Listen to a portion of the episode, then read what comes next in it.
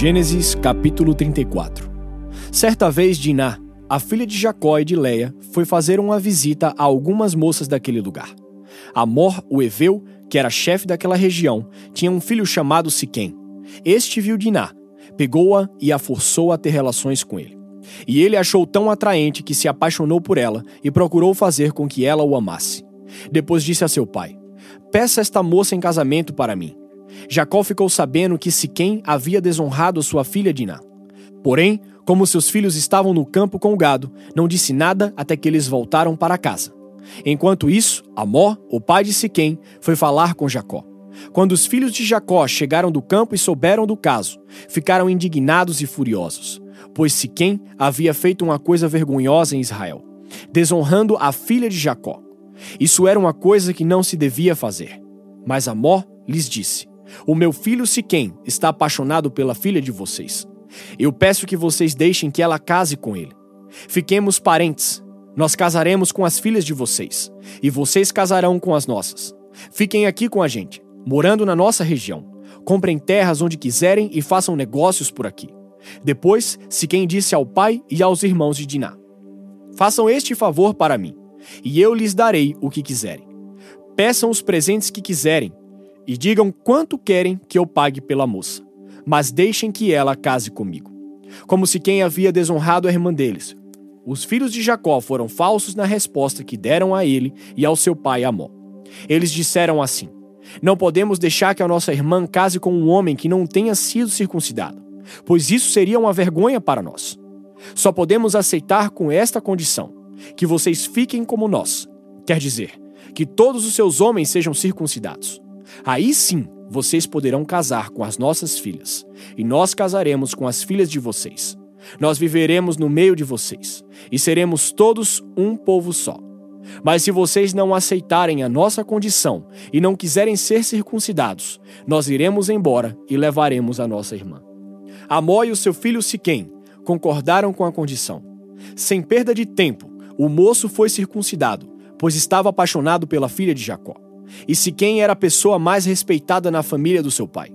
Depois, Amó e o seu filho Siquém foram até o portão da cidade, onde eram tratados os negócios, e disseram aos moradores da cidade: Essa gente é amiga.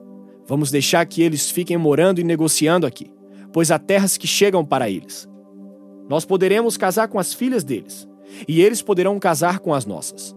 Mas eles só concordam em viver entre nós e se tornar um só povo com a gente, se aceitarmos esta condição. Todos os nossos homens precisam ser circuncidados, como eles são. E será que não ficaremos com todo o gado deles e com tudo que eles têm? É só aceitarmos a condição, e eles ficarão morando entre nós. Todos os homens maiores de idade concordaram com Amó e com seu filho Siquém e foram circuncidados. Três dias depois, quando os homens sentiam fortes dores, dois filhos de Jacó, Simeão e Levi, irmãos de Diná, pegaram as suas espadas, entraram na cidade sem ninguém notar e mataram todos os homens. E Amó e Siquém também foram mortos. Em seguida, Simeão e Levi tiraram de nada a casa de Siquém e saíram. Depois da matança, os outros filhos de Jacó roubaram as coisas de valor que havia na cidade para se vingar da desonra da sua irmã. Eles levaram as ovelhas e as cabras, o gado, os jumentos e tudo o que havia na cidade e no campo. Tiraram das casas todas as coisas de valor e levaram como prisioneiras as mulheres e as crianças. Então Jacó disse a Simeão e a Levi: Vocês me puseram numa situação difícil. Agora os cananeus, os perizeus e todos os moradores destas terras vão ficar com ódio de mim. Eu não tenho muitos homens. Se eles se juntarem e me atacarem, a minha família inteira será morta. Mas eles responderam: Nós não podíamos deixar que a nossa irmã fosse tratada como uma prostituta. Salmos capítulo 26 Ó Senhor Deus, declara que estou inocente, pois faço o que é certo e confio inteiramente em ti. Examina-me e põe-me à prova, ó Senhor. Julga os meus desejos e os meus pensamentos, pois o teu amor me guia e a tua verdade sempre me orienta. Eu não ando na companhia de gente falsa e não vivo com hipócritas. Não me ajunto com os perversos e não ando com os maus. Ó Senhor Deus, lavo as mãos para mostrar que estou inocente. Ando em volta do teu altar junto com os que te adoram, cantando um hino de gratidão e falando das tuas obras maravilhosas. Ó Senhor Deus, eu amo a casa onde vives, o lugar onde está presente a tua glória. Não me destruas junto com os que não querem saber de ti. Livra-me do castigo que recebem os assassinos, aqueles que vivem fazendo mal e que estão sempre prontos para receber suborno. Eu, porém, faço o que é certo. Tem compaixão de mim e salva-me. Estou livre de todos os perigos. Nas reuniões de adoração, eu louvarei a Deus, o Senhor. Lucas capítulo 19, do versículo 28 ao 48. Depois de dizer isso, Jesus foi adiante deles para Jerusalém.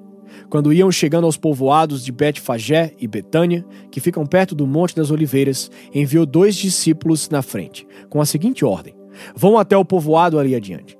Logo que vocês entrarem lá, encontrarão preso um jumentinho que ainda não foi montado. Desamarrem um animal e o tragam aqui. Se alguém perguntar por que vocês estão fazendo isso, digam que o mestre precisa dele. Eles foram e acharam tudo como Jesus tinha dito. Quando estavam desamarrando o jumentinho, os donos perguntaram: Por que, é que vocês estão desamarrando o animal? Eles responderam: O mestre precisa dele. Então eles levaram o jumentinho para Jesus, puseram as suas capas sobre o animal e ajudaram Jesus a montar. Conforme ele ia passando, o povo estendia suas capas no caminho. Quando Jesus chegou perto de Jerusalém, na descida do Monte das Oliveiras, uma grande multidão de seguidores ia com ele. E eles, cheios de alegria, começaram a louvar a Deus em voz alta por tudo que tinha visto. Eles diziam: Que Deus abençoe o rei que vem em nome do Senhor. Paz no céu e glória a Deus. Aí alguns fariseus que estavam no meio da multidão disseram a Jesus: Mestre, mande que os seus seguidores calem a boca. Jesus respondeu: Eu afirmo a vocês que se eles se calarem, as pedras gritarão.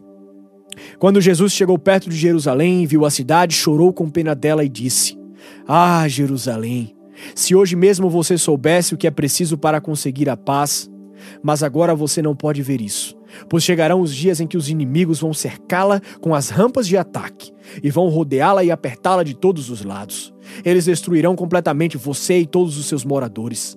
Não ficará uma pedra em cima da outra, porque você não reconheceu o tempo em que Deus veio para salvá-la.